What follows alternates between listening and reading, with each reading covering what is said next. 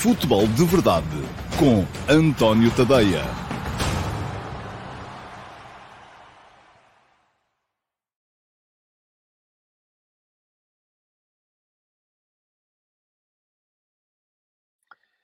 Então, olá, muito bom dia a todos. Sejam bem-vindos à edição número 814 do Futebol de Verdade. Hoje é quinta-feira, 25 de uh, maio de 2023 e um, começa a faltar a atualidade. É verdade que vamos ter a grande decisão uh, do campeonato já uh, no sábado, portanto, já depois da manhã, a 34 e última jornada da Liga Portuguesa começa já amanhã com o Vizela Sporting.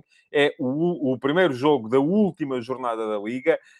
Um, e depois, no sábado, concluir-se-á o campeonato para uh, então podermos uh, ficar a, a, saber quem vai ser o campeão. Amanhã, a edição do Futebol de Verdade vai ser muito naturalmente dedicada a isso mesmo a uma uh, antecipação do dia das grandes decisões, e eu uh, vou estar na RTP Uh, no sábado, a partir, creio que das 16 horas, os jogos, o Benfica Santa Clara e o Futebol Clube Porto Vitória Sport Clube começam às 18 e depois, no final do jogo, lá estaremos também a partir das 20, uh, naturalmente, para uh, acompanhar as celebrações, sejam elas no Estádio da Luz ou no Estádio do Dragão, onde quer que seja que venha a haver uh, campeão nacional e neste momento temos duas possibilidades. Há um, também o futebol de verdade de hoje, uh, já, já o anunciei no, no copy de lançamento, vai ser ligeiramente diferente, não vai, não vai haver ataque organizado, vamos ter ataques rápidos, vamos ter respostas às perguntas da Namush e do Discord. Uh, por várias razões. Uma delas é que nestas alturas do ano em que as equipas estão mais fechadas, uh, eu acho que a atualidade é inevitavelmente menos interessante para, para, para comentar. Enfim, há muito mercado para aqui, para ali, para lá, mas uh, não há muita coisa a dizer sobre, sobre isso. E depois, por outro lado, uh, também não tive hoje o, o, o, tempo que gostaria de ter para preparar este futebol de verdade, por uma razão muito simples.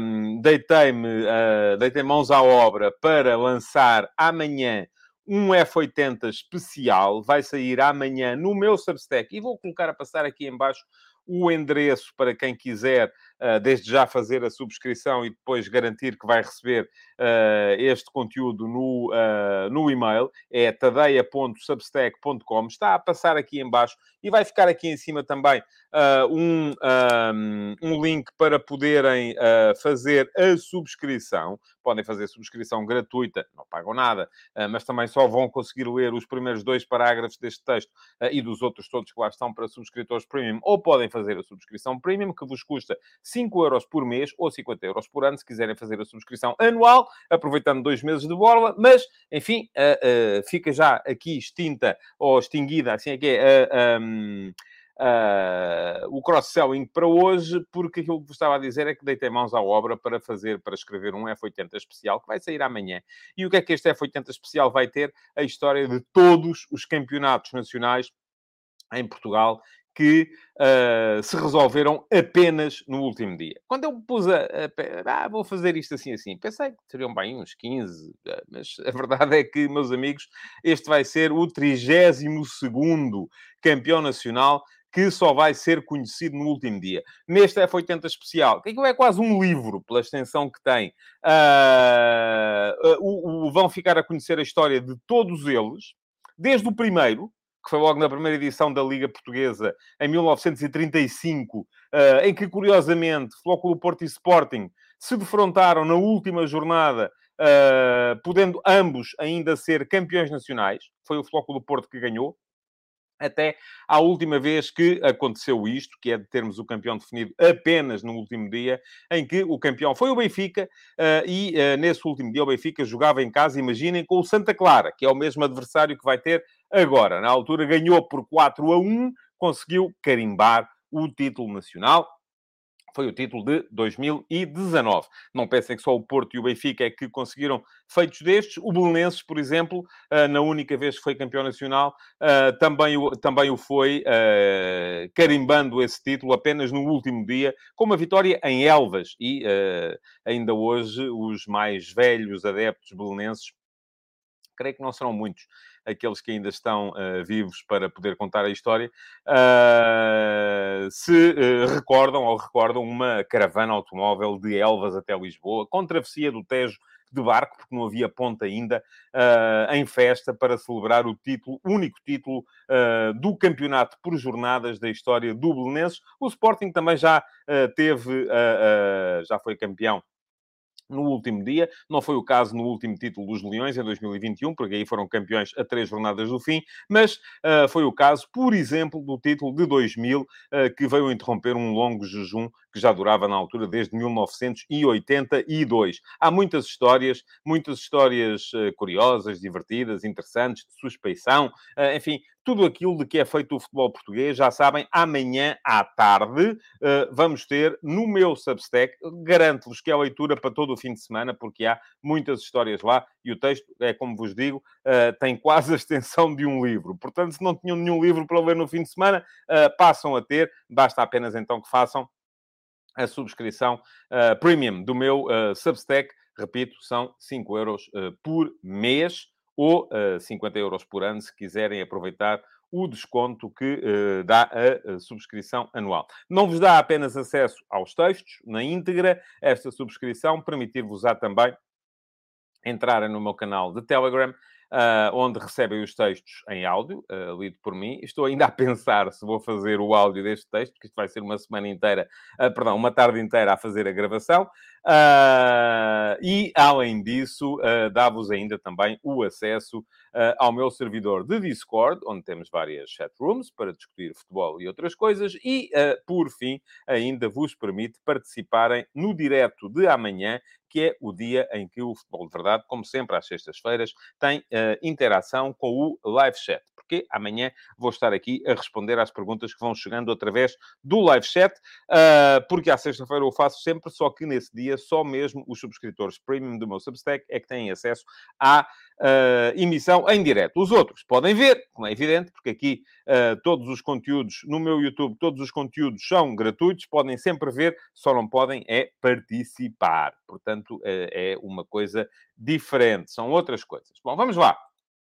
Andando em frente, Uh, para uh, podermos uh, Seguir com o futebol de verdade de hoje. Uh, como sempre, o futebol de verdade vai começar com a resposta às vossas perguntas. Há pergunta na MUS e há pergunta do Discord. Selecionei duas perguntas que dão pano para mangas. Uma delas, a primeira, a pergunta na MUS, é um bocadinho até já no seguimento de algumas coisas que eu já uh, vos disse aqui no Futebol de Verdade, mas achei que era a melhor pergunta que estava na edição gravada do Futebol de Verdade de ontem, era esta, do Rui Martins, que é extensa, ela própria. Vou ler. Boa tarde. Uh, os clubes do interior perdem jogadores muito mais cedo, uma vez que tanto o Floco do Porto, Sporting, uh, uh, Benfica e Sporting e alguns clubes da Primeira Liga vão cada vez mais cedo buscar os jogadores a equipas de distritais ou campeonatos nacionais. Ora, isso leva a que esses clubes fiquem com pouco ou quase nenhuma quantia dos direitos de formação, levando a que as equipas do interior praticamente deixem de existir. Por exemplo, João Félix e António Silva saíram muito cedo, levando a que muito cedo se afastem das suas famílias, com muito destas famílias a preferir enviar os seus filhos para longe com a esperança de que ali esteja um Cristiano Ronaldo. Nos clubes distritais, nas camadas jovens, vê-se cada vez mais pais a descurarem a família, colocando os seus filhos no clube com um único intuito, que é o de dar o salto para um Benfica, um Porto ou um Sporting, para ganhar, ganhar, ganhar a todo o custo e não formar homens e mulheres. É necessário que estas crianças aprendam a conviver em equipa, tão importante para o futuro, uma vez que cada vez mais no mundo, com a era da tecnologia, as crianças, de uma forma geral, tornam-se adultos egoístas e sem noção de ajuda ao próximo e do que é o trabalho em equipa tornando-se individualistas, o que não é o futebol que conheço. Vê alguma perspectiva de mudança ou a continuação deste aglomerado de jogadores nos três grandes? Obrigado, Rui, pela pergunta, extensa, mas uh, válida. Uh, é quase uma reflexão sobre aquilo que é a sociedade de hoje, esta pergunta do Rui Martins. E eu já tinha falado aqui dela aqui há uns tempos, uh, quando estabeleci aqui uma espécie de paralelismo entre aquilo que eram os pais do futebol e aquilo que eram os pais de outras modalidades. Uh, eu acho que, uh, e subscrevo, não é 100, é 1000%, aquilo que o Rui diz aqui sobre a importância do desporto coletivo uh, na formação de indivíduos das crianças e dos adolescentes. Acho que é fundamental para eles aprenderem o que é o trabalho em equipa e não há nada como aprenderem num contexto de diversão uh, e de competição também, porque a sociedade é competitiva, como é o desporto e como são os desportos coletivos.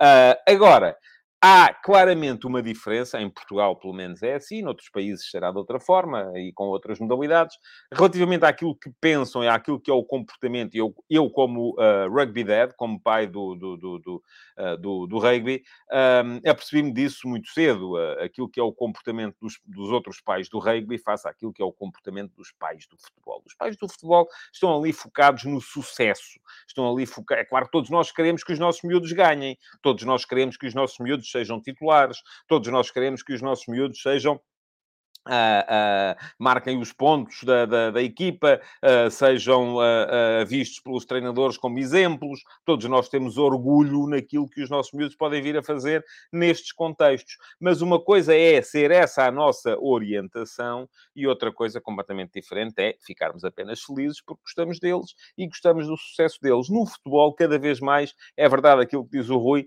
esta é a orientação de muitos pais que levam os miúdos para o futebol porque estão a pensar que aquilo pode ser uma perspectiva de carreira para eles. Enganem, desenganem-se de uma vez por todas. De todos os miúdos que começam a jogar futebol na formação, haverá para aí 1% que conseguem vir a ser profissionais. E desses 1%, e 1% se calhar estou a ser uh, uh, demasiado otimista, e desses 1%, Uh, há para aí mais 1% que consegue vir a, a, ter sucesso como profissionais, porque muitos deles são profissionais, mas são profissionais a um nível em que não ganham mais do que ganhariam se fossem uh, um bom uh, ou um razoável profissional de outra área qualquer. portanto, é, é, importante de facto que as pessoas se desenganem e que percam essa ideia de que o, o, o, o futebol é meio caminho andado para uh, darem um futuro aos vossos filhos. Não é? Não tem que ser. Uh, aquilo que têm que pensar muitas vezes é que. Uh, agora, outra coisa é quando no, na, na equação aparece um clube grande. É claro que vocês são pai de um miúdo que joga num clube de província e aparece um clube grande que o quer levar para a sua academia, porque um, o futebol hoje em dia, a formação no futebol hoje em dia é para quem paga, eh, como é nos outros desportos todos, mas quando aparece, mas no futebol depois há ali uma barreira, que eu creio que será alguns nos, a partir do sub-13, até aos sub-13 há as academias locais. Quando os, os miúdos uh, uh, fazem 13 anos e se têm potencial, uh, são chamados para integrar as academias dos grandes já numa perspectiva de competição. E aí já não pagam para jogar, recebem para jogar. E aí isto pode virar a cabeça a muita gente. O que é que é melhor? Olha, não, não, não tenho aqui o, o segredo do mundo na palma da minha mão. Um, eu creio que o António Silva, e citou aí os exemplos do António Silva e do João Félix, creio que os pais não estarão com certeza arrependidos da opção que tomaram, porque António Silva já é internacional português, já é titular do, uh, do Benfica, já esteve num campeonato do mundo, o João Félix tornou-se um dos jogadores mais caros do mundo, uh, e com certeza que não são mais infelizes por causa disso. Agora, haverá também ao mesmo tempo, se calhar, muitos miúdos que foram, para, por, por cada António Silva, por cada João Félix que aparece, haverá também muitos miúdos a quem o desenraizamento acaba por uh, estragar a ligação com a família, com a sua comunidade, com os seus amigos, acaba por lhes prejudicar um, aquilo que é a escola, o aproveitamento escolar, e isto se calhar vai prejudicá-los depois no futuro em termos de, de vida que eles venham a ter. Agora, uma outra perspectiva é aquela que o Rui aqui deixa, que é a perspectiva dos clubes. Mas isso, eu, Rui, eu não, não, não creio que haja maneira de uh, contrabalançar isso. Aquilo que a FIFA já fez, e que mesmo assim é driblada, porque este problema começou a colocar-se, não tanto dentro dos países, mas numa perspectiva de mobilidade internacional. Porquê? Porque os clubes dos grandes mercados começavam a ir buscar os talentos uh, à África, à América Latina, à Ásia, cada vez mais jovens, e isto implicava que uh, uh, uh, o, o, futebol nesses, nesses países não pudesse florescer, porque os grandes talentos iam para fora muito cedo e, portanto, deixava de haver a entrada de capital que poderia haver pelas suas transferências um pouco mais tarde. e então aquilo que a FIFA fez foi proibir a transferência de país de jogadores jovens, a não ser... Mas, claro, depois tem que haver aqui exceções, porque imaginem uh, que eu estou aqui a trabalhar, enfim, Portugal já não seria tão abrangido por isso, mas que eu estou aqui a trabalhar em Portugal, tenho um filho que é um grande craque do futebol, uh, e de repente sou colocado a trabalhar no, no, no, em Inglaterra, porque vou trabalhar para o Guardian, ou seja, o que for, uh, não é? E o meu miúdo depois não se pode inscrever num clube inglês, porque... Não, então a exceção é essa. É a exceção de que quando os pais são colocados a trabalhar ou vão trabalhar para fora. A questão é que uh, os clubes também encontraram imediatamente a maneira de dar a volta a isto. Uh, uh, e vamos falar também um bocadinho disso daqui a bocado, quando falarmos aqui da criatividade jurídica para dar a volta às, às, às questões. E como é, qual foi a maneira? É arranjarem emprego aos pais. E então, por exemplo, Uh, aquilo, o Barcelona quer o Messi, que tem 12 anos e joga no Rosário Central. O Barcelona não vai contratar o Messi uh, do Rosário Central para ir para a Catalunha, não. O que vai acontecer é que o senhor Jorge Messi, pai do Leo Messi, vai arranjar um emprego na Catalunha. E, portanto, vai trabalhar para a Catalunha, vai emigrar para a Espanha. E o, o puto, o Messi, vai com ele. E então o que é que acontece? Chega lá, é pá, olha, por acaso, já que estás aqui, não queres ir aqui jogar, pá, não. pronto, e acaba por fazer a coisa assim. Uh, ah, um, e isto, há sempre maneira de dar a volta à coisa, até em transferências internacionais. Agora, imagina o que é que pode acontecer em transferências nacionais. Será que pode, há alguma legitimidade para se proibir uh, que um miúdo de Viseu, de uh, Évora, de Faro, de Bragança, acabe por ir jogar para o Porto ou para Lisboa quando tem 13 anos? Mas porquê? Em nome de quê, não é? O que pode haver é uma maior consciencialização dos pais. Isso eu acho que é importante que exista, até mesmo para que os pais tenham a noção de que o facto dos miúdos serem contratados aos 13 anos para ir jogar para a academia de um clube grande não quer dizer, primeiro, que eles acabem por ser profissionais e, segundo, que mesmo que acabem por ser profissionais, que consigam fazer vida do futebol a ponto de, quando acaba o futebol aos 30 anos, 35, poderem deixar de trabalhar. Porque isso só acontece a uma percentagem muito diminuta daqueles aqueles que entram no futebol. Uh, não é uma coisa sequer que seja vulgar ou que seja comum ou que possa ser uh, uh, ou que possa ser de certa forma vulgarizada. Pronto, respondida à pergunta na MUS de hoje, Uh, queria uh, explicar-vos, a quem não está aqui com frequência, como é que podem fazer pergunta na MUS para a edição da manhã. Uh, é muito simples, é só no final desta emissão do Futebol de Verdade darem um salto à emissão gravada, não servem as perguntas que estão no live chat, ou melhor, podem servir, podem pegar nas perguntas que estão no live chat, copiá-las e depois colá-las na caixa de comentários da emissão gravada e uh, eu amanhã de manhã uh, selecionarei uma dessas perguntas como pergunta na MUS uh, do, do Futebol de Verdade de amanhã. para terem a certeza de que estão, são avisados quando começa o Futebol de Verdade, é inscreverem-se no meu canal. Fica aqui o link. Uh, para poderem fazê-lo. Uh, e uh, inscrevendo-se no meu canal, é só clicar em cima do botão que diz inscreve-te aqui. Um, cliquem também acima do sino para poderem uh, ativar as notificações e serem avisados sempre que o Futebol de Verdade vai começar. O próprio YouTube vos manda plim, uma notificação e vocês ficam a saber que vai começar o Futebol de Verdade e podem viver. não há nada como serem avisados para não se esquecerem. Já agora, aproveitem para fazer mais duas coisas é deixar o vosso like na emissão de hoje, uh, porque isso também ajuda o algoritmo a mostrar uh, o programa a mais gente e, já vos disse, mas vou voltar a dizer, darem um salto a tadeia.substack.com e inscreverem-se, nem que seja na versão gratuita, uh, para poderem passar a receber no vosso e-mail os textos que eu vou escrevendo, e há textos novos todos os dias.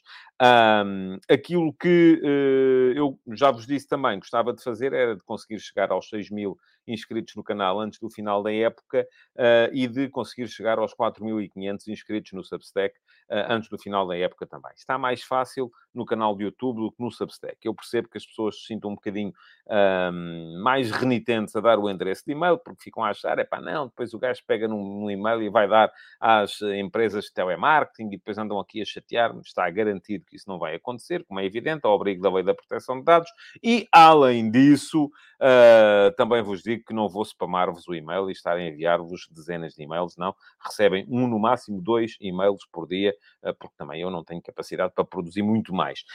Um, e, dessa forma, ficarão também, até porque isto vai mudar. Eu depois, para a semana, uh, explicarei aqui no Futebol de Verdade o que é que vai acontecer a partir do momento em que acabar a época. A época em Portugal uh, acaba, uh, pelo menos a época de topo, acaba com a final da Taça de Portugal, que vai ser já de domingo a uma semana. Uh, durante a próxima semana ainda vamos ter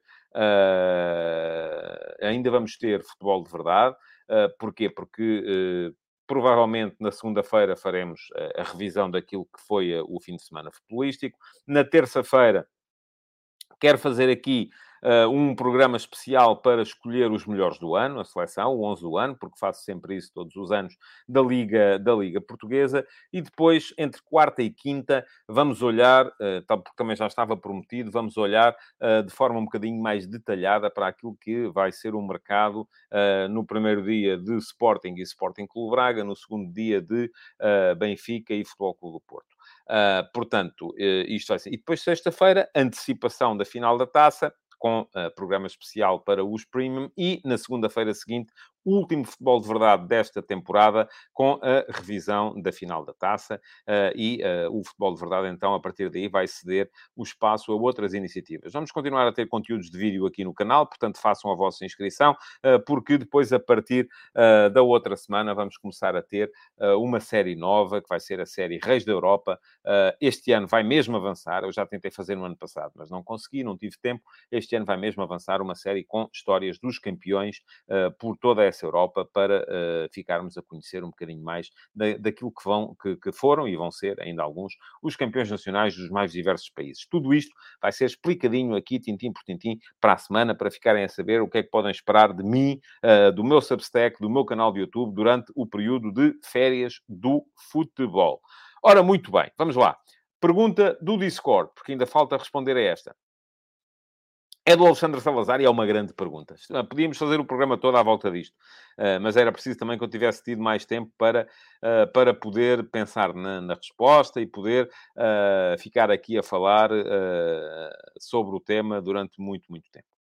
Bom dia, Alexandre. já sabem, a pergunta do Discord é feita apenas, é feita numa, numa chat room própria para isso, uh, que há no meu servidor de Discord, uh, que é limitado aos subscritores premium do meu Substack, e uh, pergunta ao Alexandre o seguinte: sendo hoje o Dia da África, e puxando a brasa à minha sardinha, o Alexandre vive em Moçambique, aproveito para pedir que nos fale um pouco sobre o futebol africano. Qual o seu top 3 dos jogadores africanos da história? E quais os jogadores africanos emergentes que poderão aparecer a grande nível nos próximos anos em grandes clubes? E por fim, a eterna questão: Poderá uma seleção africana ser campeã do mundo? Aquilo que Marrocos fez no último Mundial poderá ter continuidade ou foi um acaso?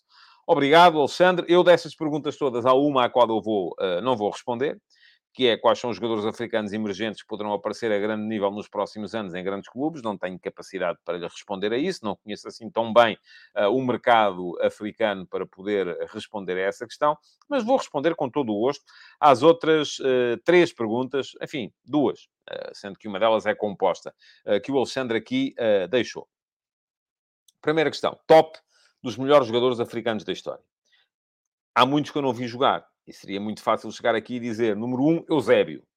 Porquê? Porque, enfim, uh, uh, o Eusébio era. Ah, mas jogava por Portugal, está bem, mas nasceu em, em, Moçambique, portanto uh, seria normal. E aí teríamos com certeza muitos uh, jogadores que foram internacionais por Portugal, porque há Eusébio, há Peruteu, há Coluna, há José Águas, enfim, posso estar a ser, há o Hilário, posso estar a ser aqui injusto com muita gente, mas temos na história do futebol, ao Jordão, temos aqui na história do futebol português uma série de jogadores que nasceram em África e que acabaram por ser internacionais por Portugal. Uh, mas enfim, vamos deixar esses de lado. E aliás, uh, uh, vou fazer aqui uma coisa: só vou responder com jogadores que eu vi jogar no meu, no meu tempo de vida. e entre os jogadores, eu não me lembro se o Alexandre pediu um top 3 ou um top 5. Top 3, pronto. entre os que eu vi jogar, e tenho muitas dificuldades para lhe dar aqui um top 3, mas acho que consigo. Pronto, ok. Vou dar aqui três nomes. eu tinha aqui selecionado seis. Ficam aqui menções honrosas para uh, para dois camaroneses, o Tomás Nkono, o guarda-redes uh, da seleção dos Camarões, uh, que surpreendeu. Eu, eu era miúdo quando o vi jogar a, a, primeira vez, na fase final do Mundial de 1982. Ele aparecia de calças de fato de treino, era uma figura longilínea, um guarda-redes extremamente ágil, elástico quase. enfim, foi uma surpresa para quem só tinha visto ou conhecia a história na, do futebol africano nos mundiais, primeiro com aquela treta neocolonialista uh, que foi uh, uh, o episódio do, do, do Zaire no Mundial 74, da malta a dizer que eles nem as regras do futebol sabiam, quando não era bem isso que acontecia, da malta a dizer quase que eles praticavam rituais de canibalismo nas, nas, nas concentrações ou de feitiçaria, não, enfim, não aconteceu nada disso, isso foi tudo histórias que foram postas a correr para servir uma determinada narrativa, mas mas uh, a seleção dos Camarões, que aparece no Mundial de 82, é uma agradabilíssima surpresa, como é a seleção da Argélia, que aparece também nesse mesmo Mundial de 82. Foi o despertar do mundo para aquilo que é a qualidade do futebol africano. Já tínhamos tido a Tunísia a fazer uma boa campanha no Mundial 78, uh, eh, mas ainda assim uma campanha mais uh, virada para aquilo que é o futebol do Maghreb, que é um futebol geralmente mais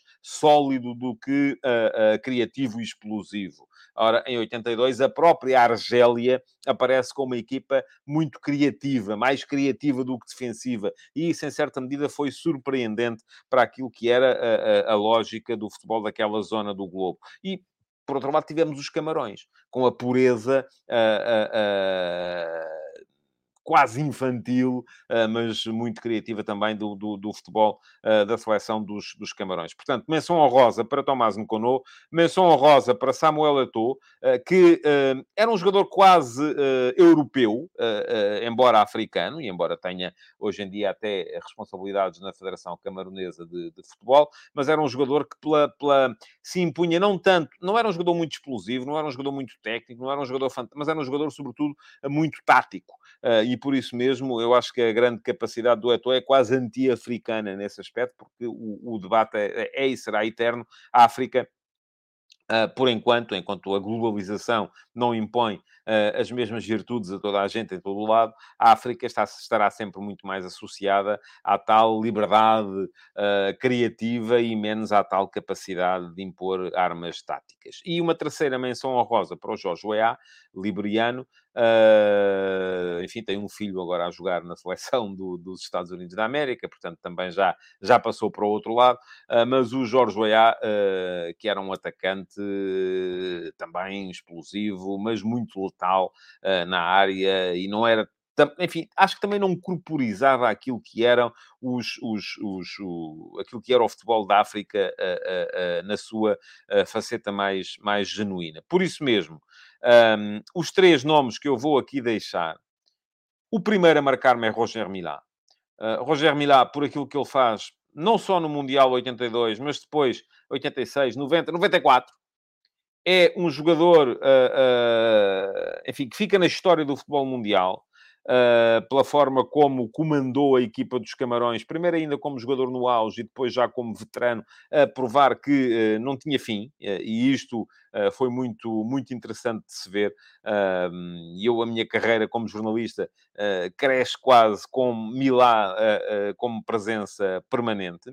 Uh, depois, uh, enfim, isto daqueles que eu vi, porque já, já tivemos jogadores africanos e africanos de nacionalidade africana uh, a brilhar, tivemos mais a brilhar no Campeonato de Portugal, tivemos, enfim, um Rashidi Yakini, tivemos um Salif Keita, tivemos um Abdel Rani, tivemos, enfim, muita gente de grande qualidade, mas nenhum deles me impressionou como me impressionou Rabamadjer. Madger é um jogador que fica na história do futebol da África, porque também está presente no Mundial 82, uh, eh, está presente na, na, naquilo que foi a belíssima seleção da Argélia uh, de Madger e Bellumi, eram dois uh, criativos extraordinários nessa, nessa, nessa seleção, mas Madger depois tem essa particularidade de ter vindo jogar para Portugal, para o Flóculo Porto, e de ter estado ligado à primeira grande conquista internacional do Flóculo Porto, a vitória na final da Taça dos Campeões Europeus de 1987 com aquele gol de calcanhar que é a África. Uh, porquê? Porque é uh, o poder do improviso face à dificuldade. E eu acho que isto, se queremos falar de estereótipos, esse é o estereótipo da, da, da de África, não é? Portanto, e, e volto a dizer, cada vez mais a globalização nos vai destruir estes estereótipos e se calhar ainda bem que assim é, não é? Porque cada vez mais as virtudes passam a ser universais, globais e não apenas específicas de determinada uh, zona do globo. Portanto, já falei em Milá, já falei em uh, e uh, falo ainda em Didier de Drogba. Uh, porque também é um jogador que está muito próximo dos portugueses, pela forma como foi adotado, vamos dizer assim, pelo José Mourinho no Chelsea. E todos nós, o começo da internacionalização do treinador português começa ali com a passagem de Mourinho do do Porto para o Chelsea em 2004, e uh, na altura todos nós olhávamos um bocadinho para aquele Chelsea como sendo um bocadinho nosso. Não era porque estava lá o Mourinho, porque estava lá o Paulo Ferreira, porque estava lá o Ricardo Carvalho, uh, uh, era também porque o sucesso daquela equipa do Chelsea era um bocadinho o sucesso de Portugal. e, portanto, o sucesso de Drogba que o José Mourinho, na altura, foi buscar ao Olympique de Marselha uh, e transformando-o num dos jogadores uh, mais impressionantes do futebol europeu daquela década. O Drogba era um avançado possante, aquilo, aquela, a, maneira como ele recebia e protegia a bola dentro da área, ele parece que ocupava 3 metros ali, só, só a presença física dele, e depois era um jogador também técnico, também explosivo, também possante, e portanto que trouxe muito àquilo que era o futebol europeu daquela daquela, daquela altura. Por fim, para responder à última pergunta do uh, Alexandre, se eu acho que alguma vez vamos ver uma seleção africana campeã do mundo, eu vou-lhe dizer eventualmente sim. Essa é a, profecia, a, eterna profecia de Pelé. Pelé uh, uh, começou a dizer isso ainda nos anos 70, no século passado. Ah, um dia vamos ter uma seleção africana campeã do mundo. Eu cresci a ler o jornal A Bola, era a minha referência quando eu era miúdo, Uh, e a ler o Vitor Santos naqueles extensos textos, o jornal A Bola Broadsheet, o jornal que a gente tinha que o estender na alcatifa, no chão, para conseguir ler. Eu era miúdo, não tinha braços muito compridos, portanto, para conseguir ler a bola tinha que ser estendida no chão, uh, e os textos ocupavam as páginas inteiras, uh, e eu lembro-me perfeitamente, não havia fotografias, não havia muitas fotos, as fotos que saíam, saíam pequeninas, não era como hoje, em que uma página de jornal não só é mais pequena, a letra é maior e a foto ocupa metade da página, portanto, já não há quase espaço para se conseguir conseguir escrever, mas na altura não era assim. Na altura escrevia-se até demais. Eu lembro-me de textos longuíssimos do Vitor Santos, tio do Rui Santos, uh, uh, atual comentador da TVI, uh, eh, e, e, na altura chefe de redação do Jornal A Bola, em que ele também dizia isso, que a África vai ser, vai produzir uma equipa campeã do mundo, porque e tal, e, e até hoje ainda não aconteceu. Agora, a, a pergunta que o Alexandre, depois o Alexandre fala de Marrocos, e eu acho que aquela seleção de Marrocos que esteve no Mundial de 2022 é muito pouco africana. É uma seleção de Marrocos liderada por um selecionador marroquino, mas que toda a vida viveu uh, na Europa, que pensa como europeu, uh, que é verdade que fez a integração de uma série de rituais africanos, como a presença e a história das mães de Marrocos, é uma história fabulosa, fantástica, a forma como as mães dos jogadores foram integradas na concentração da seleção marroquina, e isso foi explicado uh, como uma forma de manter ali o respeito pelos valores da equipa, pelos valores da concentração, pelos valores do estágio. Porquê? Porque as mães na família muçulmana impõem ali uma, uma, uma, um respeito que se calhar não existiria que centrassem as namoradas, as mulheres, não, eram as mães que eles queriam, e portanto eh, há ali ainda uma raiz tradicionalista profunda na, na, na, forma como aquela equipa de Marrocos uh, funcionou, mas de resto aquela equipa de Marrocos era uma equipa com valores uh, que eram valores muito mais europeus do que magrebinos. Se quisermos, eram valores uh, de... aliás, era uma equipa composta por muitos marroquinos imigrantes de segunda geração, de jogadores que já nasceram na Europa, filhos de imigrantes marroquinos. Era um bocadinho como se Portugal agora fizesse uma seleção só com o Rafael Guerreiro, Uh, e, o, e o Pires uh, e, e, outros uh, jogadores luso-descendentes que nasceram em França, na Alemanha, na Suíça e por aí afora. enfim, já não seria uma equipa que pensasse muito na forma de, de, de, de pensasse muito uh, como, como portuguesa. E não havia nada de errado nisso, atenção. Uh, mas uh, o sucesso da equipa de Marrocos no último Mundial, a mim, diz-me duas coisas. Diz-me que, por um lado, esta é uma saída, porque cada vez mais vamos ter, se formos a ver, enfim, é indiscutível que jogadores como Mbappé, como Thierry Henry, uh, como uh, Patrick Vieira, uh, como, enfim, todos aqueles jogadores que fizeram o sucesso da seleção francesa nos últimos anos são africanos de origem. alguns nasceram, Vieira nasceu ainda, creio que em Dakar, o, o, Henry e o, e o Mbappé já nasceram em França, mas uh, N'Golo Kanté creio que nasceu em França também. mas, enfim, temos aqui muitos mas filhos de, de, de imigrantes, mas isto diz-me duas coisas. Por um lado, que se os países africanos conseguirem cativar estes jogadores que já nascem em território europeu, já fazem a formação com as facilidades que, uh, quer queiramos, quer não, são dadas aos jogadores que fazem a sua formação futebolística na Europa em vez de a fazerem em África, uh, se, as conseguirem, se os conseguirem cativar os nanis desta vida, Nani nasceu em África e, no entanto, foi internacional por Portugal. Uh, se as seleções africanas conseguirem cativar estes uh, jogadores para poderem representá-las, ficam mais perto do sucesso, mas ao mesmo tempo ficam um bocadinho mais longe daquilo que é a sua origem, daquilo que é a sua, uh, o seu segmento mais tradicional. Não há nada de errado nisto, o mundo é cada vez mais global. Eu sou, e digo sempre, cidadão do mundo, não tenho, não acho que, aliás, sou defensor da Superliga Europeia, sou defensor uh, da abolição de barreiras uh, entre. Sou o mais internacionalista que se pode ser, uh, mas uh, eventualmente sim, vai acabar por acontecer, mas não é aquilo que tinha previsto o, o Pelé e não é aquilo que tinha previsto também, depois um bocadinho a reboque, o, o Vitor Santos, que eu cresci a ler. Bom, excelente pergunta, Alexandra. Podíamos fazer um programa inteiro aqui a falar do, do tema, até estou quase com vontade. De olhar para o uh, para o. Estou a olhar já aqui para o, para, para o live chat. Um, Pois é, eh, há, há, e muita gente aqui a sugerir nomes de mais gente. Sim, há, há imensos jogadores que podia falar. Eu falei daqueles que uh, me encheram as medidas a mim. Uh, admito perfeitamente que a vocês possam, uh, ter, possam ter ficado sugestionados por outros jogadores. Bom, vamos lá, vamos passar aos ataques rápidos, que hoje não há ataque organizado e hoje vamos... Eu ontem prometi que ia acabar aos 45, hoje vou conseguir, porque não havendo ataque organizado, um, investimos um bocadinho mais na resposta às perguntas e uh, temos agora aqui um bocadinho para vos falar dos ataques rápidos e a começar, como sempre, pelo futebol de ontem. O Inter ganhou a Taça de Itália, 2 a 1, esteve a perder, Uh, mas depois o Lautaro Martínez uh, deu a volta e é um prazer para qualquer... Enfim, deu a volta ainda com o, o Dzeko, depois na segunda parte o, o, Inter pôde colocar em campo o Lukaku. É, um, uh, é notável como uma equipa consegue ter três avançados desta categoria. Começar com o Lautaro e Dzeko e depois ainda meter o Lukaku, ainda há o Joaquim Correia. Portanto, são, são, é, é um plantel extraordinário este do Inter.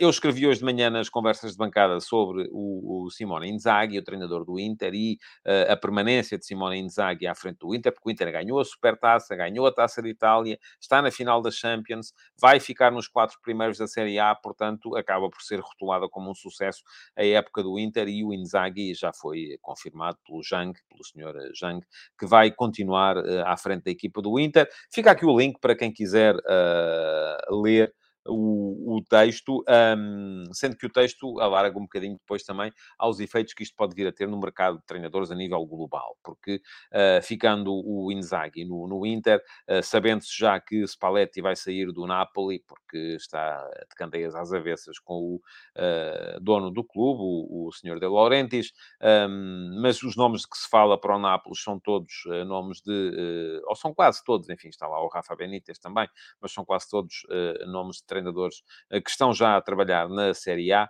Um, e, de qualquer modo, o, o topo de, de, de o, o, mercado de treinadores de topo, eu falei aqui um bocadinho disso ontem também, um, não vai mexer muito. As vagas que vão abrir é uma no Napoli, eh, é uma no Paris Saint-Germain, onde não sei Christophe Galtier, se fala muito na entrada de Zidane, mas ainda há a possibilidade de Nagelsmann. Eh, é o de Chelsea, para onde vai o Maurício Pochettino, e é o Tottenham, que está interessado no Arne Slot, mas ainda está ali de olho a ver se o Nagelsmann coisa e tal, e o que é que podem fazer.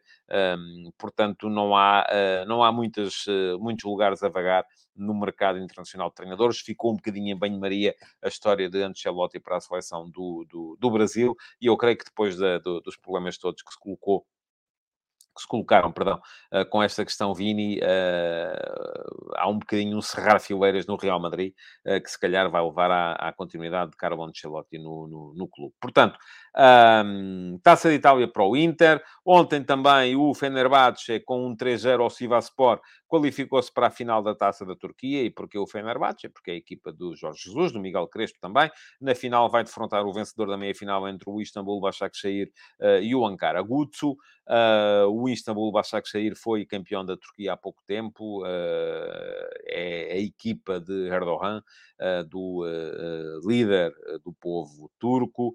Um, Fenerbahçe pode, assim, ainda assim salvar a, a, temporada, sendo quase certo que vai, não vai ser campeão da, da Turquia. Há dois jogos do fim, o Galatasaray está a uma vitória eh, de poder ser campeão e vai uh, ter um jogo com o Ankara Gutsu também muito em breve e pode ser campeão antes do derby com o Fenerbahçe que está marcado para a última ronda do campeonato. Aliás, pode fazer a festa nesse dia, o que será com certeza particularmente duro para os adeptos do Fenerbahçe. De resto, em Inglaterra, Brighton 1, Manchester City 1.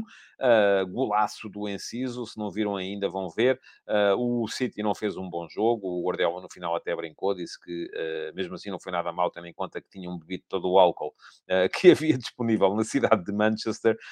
e porquê? Porque o City já entrou como campeão. O Brighton, com este empate, garantiu a presença na Liga Europa e faz com que a última jornada, com os jogos do Tottenham e do Aston Villa, vá servir apenas para discutir uma presença na Liga Conferência, que está aqui agora ao alcance das duas equipas, sendo que o Villa recebe o Brighton precisamente nessa última uh, jornada.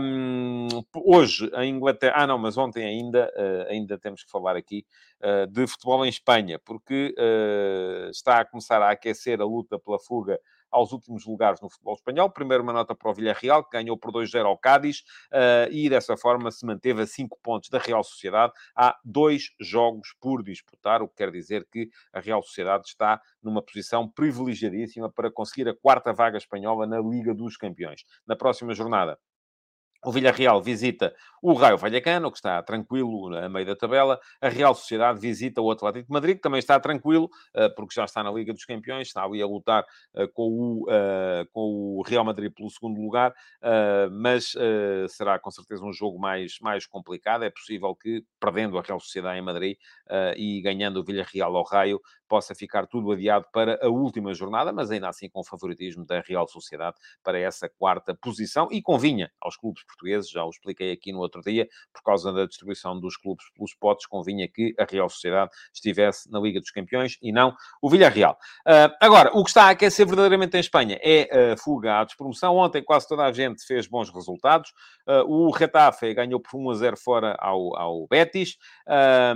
O Cádiz, enfim, perdeu com o Villarreal, pronto, uh, deixou-se atrasar. O Valladolid já tinha ganho ao Barcelona anteontem e o Espanhol, depois de estar a perder por 3-0 com o Atlético de Madrid, chegou ainda ao empate 3 a 3, mas isso não facilitou muito a sua tarefa, porque ainda assim está bem longe. O, o, uh, o, o Elche já, já está fora, já desceu, já não tem qualquer hipótese, uh, e portanto há duas vagas uh, de descida por atribuir. É Espanhol 35 pontos, Valladolid 38, Cádiz 38, Retafe 38, Almeria 39, Uh, e depois Valência e Celta de Vigo, a equipa do Carlos Carvalhal, com 40. O Celta vai ter um jogo complicado na próxima jornada, visita o Cádiz, que tem 38. Se perder o Cádiz, passa para a frente. Uh, o Valência ainda vai jogar hoje uh, em Maiorca. Se pontuar, em princípio, fica mais, mais ou menos livre, mas ainda assim vai ter que. As coisas vão apertar por ali, porque as equipas do fundo da tabela estão a conseguir bons resultados nesta, nesta altura. portanto, hoje, já vos disse, vai haver esse Mallorca-Valência, que é importante para a fuga à descida de divisão em Espanha. vamos ter também o Manchester United-Chelsea, jogo em atraso da Premier League. O Man United está a um ponto de garantir a Liga dos Campeões, estou convencido que o vai conseguir hoje e não deixar tudo para a última jornada onde também joga em casa. Portanto, uh, são dois jogos em casa. O último será contra o Fulham do, do Marco Silva. Precisa de um ponto num destes dois jogos, o Man United, para garantir a, a Liga dos Campeões. Nota ainda no futebol uh, de ontem para a notícia de que o Gonçalo Guedes vai ter que ser operado. Uh, aparentemente, enfim, há notícias contraditórias uh, se o Benfica quererá prolongar o empréstimo do jogador ou não. É a segunda operação, creio eu, ao mesmo joelho, portanto pode complicar ali um bocadinho a vida ao Gonçalo Guedes. Um, e, por fim, para uh, o embróglio que está aí montado à volta do caso Tiago Santos. O Tiago Santos é jogador do Estoril, o Sporting tem uma percentagem de passe, o, e reservou o direito, não só o direito de opção, e são coisas diferentes, atenção. Uma coisa é o direito de opção, é se aparecer alguma proposta pelo jogador, o Sporting uh, pode uh, fazer valer o seu direito de preferência e ficar com ele, um, desde que pague o mesmo. Uh, e outra coisa diferente é o, a cláusula anti-rival, que, enfim, é uma coisa que é muito difícil de fazer valer em tribunal, mas apesar de tudo, os clubes muitas vezes tentam uh, defender-se e fazer ali uma, uma, uma, um drible à coisa uh, para não terem que se sujeitar uh, à possibilidade de eventualmente virem a pagar. O que é que acontece? O Benfica aparentemente quer o jogador, já terá chegado a acordo com o Estoril para ficar com o jogador, mas o Sporting já fez saber que se é, uma coisa é o jogador ser pretendido por outro clube qualquer, outra coisa é ser pretendido por um rival, Benfica, o Clube Porto, e que nesse caso fará valer ou tentará fazer valer o seu direito na cláusula. O Sporting não quer o direito de preferência, mas quererá a cláusula anti-rival. Um, ora, se bem se lembram, isto foi o que já aconteceu, por exemplo, no caso João Mário, e isto serve-nos para deixar aqui bem claro e bem explícito que hoje em dia, no futebol de mais alto nível, isto está, o, o trabalho das equipas jurídicas é, sobretudo, um trabalho criativo. Uh, porquê? Porque há equipas jurídicas a, tentar driblar, uh, encontrar soluções criativas para uh, situações que existem, e quando essas soluções criativas são encontradas, há equipas jurídicas a tentar encontrar formas de fazer com que os dribles e as soluções criativas anteriores não sejam válidas. Isto porquê? Bom, todos se lembram daquilo que aconteceu no caso João Mário.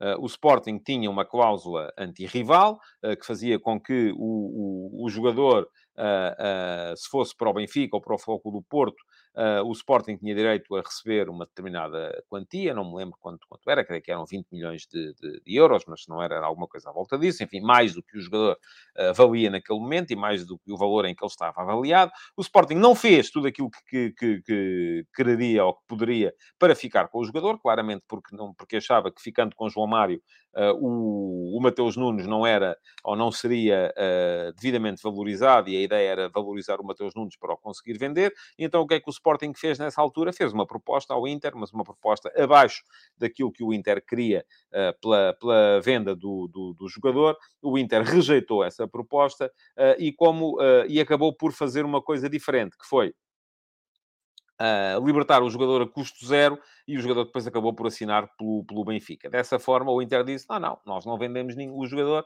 portanto não temos nada que vos pagar a cláusula anti-rival. Uh, o jogador assinou pelo Benfica estando livre, uh, portanto também não estaria a isso uh, o, obrigado, e o Sporting quer chamar a atenção para aquilo que entende ser uma, vamos chamar-lhe assim, chique expertise, porque obviamente não faz nenhum sentido o Inter rejeitar a proposta que o Sporting fez, mesmo que fosse abaixo do valor da, da, da que estava estipulado lado no empréstimo, eh, para depois libertar o jogador a custo, a custo zero. Eh, portanto, tivemos aqui uma solução criativa. E aparentemente, neste caso, eh, para evitar que essa solução criativa voltasse a ser encontrada, porque isto era muito fácil, era o Estoril rescindia contrato com o Tiago Santos e o Tiago Santos, ficando livre, podia assinar pelo Benfica e não haveria pagamento à cláusula antirrival por parte do Estoril ao Sporting. acontece que, ao que parece, o, desta vez no contrato, o, o, a cláusula antirrival está estipulada também no contrato do jogador. Isto é, o jogador, se assinar por este clube ou por aquele ou por aquele, terá de pagar uma determinada quantia ao clube que é dono ainda de 10% do seu passe. Há quem diga que isto é altamente violador dos direitos do trabalho do, do, jogador, eu acredito que sim, mas a verdade é que ninguém quererá ir ver isto ser dirimido em, em tribunal, portanto vamos a ver como é que a coisa fica resolvida. Também não creio que o Benfica aposta assim tanto no Tiago Santos, porque o A uh, e mesmo que fique sem o Gilberto, mesmo que o Gilberto acabe por sair, uh, não estou a ver, francamente, o Tiago Santos a disputar o lugar ao Bá. Pode ser uma boa alternativa, pode, uh, mas se calhar não vale o investimento ou a chatice. Vamos a ver como é que a coisa vai acabar por ser resolvida. Bom, estamos a chegar ao fim, já sabem, amanhã O Futebol de Verdade um, vai ter interação com o live chat. Quem quiser participar é muito simples, é só fazer a subscrição premium do meu Substack e os subscritores premium do meu Substack receberão por mail uh, amanhã de manhã um link convite para poderem entrar uh, na emissão de amanhã. Aqueles que optarem por não o fazer ou não puderem fazê-lo, tudo muito bem, continuam a ser bem-vindos uh, a todas as emissões do Futebol de Verdade, em direto de segunda à quinta, podem ver o diferido amanhã, assim que o programa acabar, ele ficará disponível no meu canal de YouTube. Para já, é pedir-vos para deixarem o like na emissão de hoje e lembrar-vos que amanhã estaremos de volta então para antecipar a última jornada da Liga Portuguesa. Muito obrigado por terem estado por aí. Até amanhã. Futebol de Verdade. Em direto de segunda a sexta-feira, às 12h30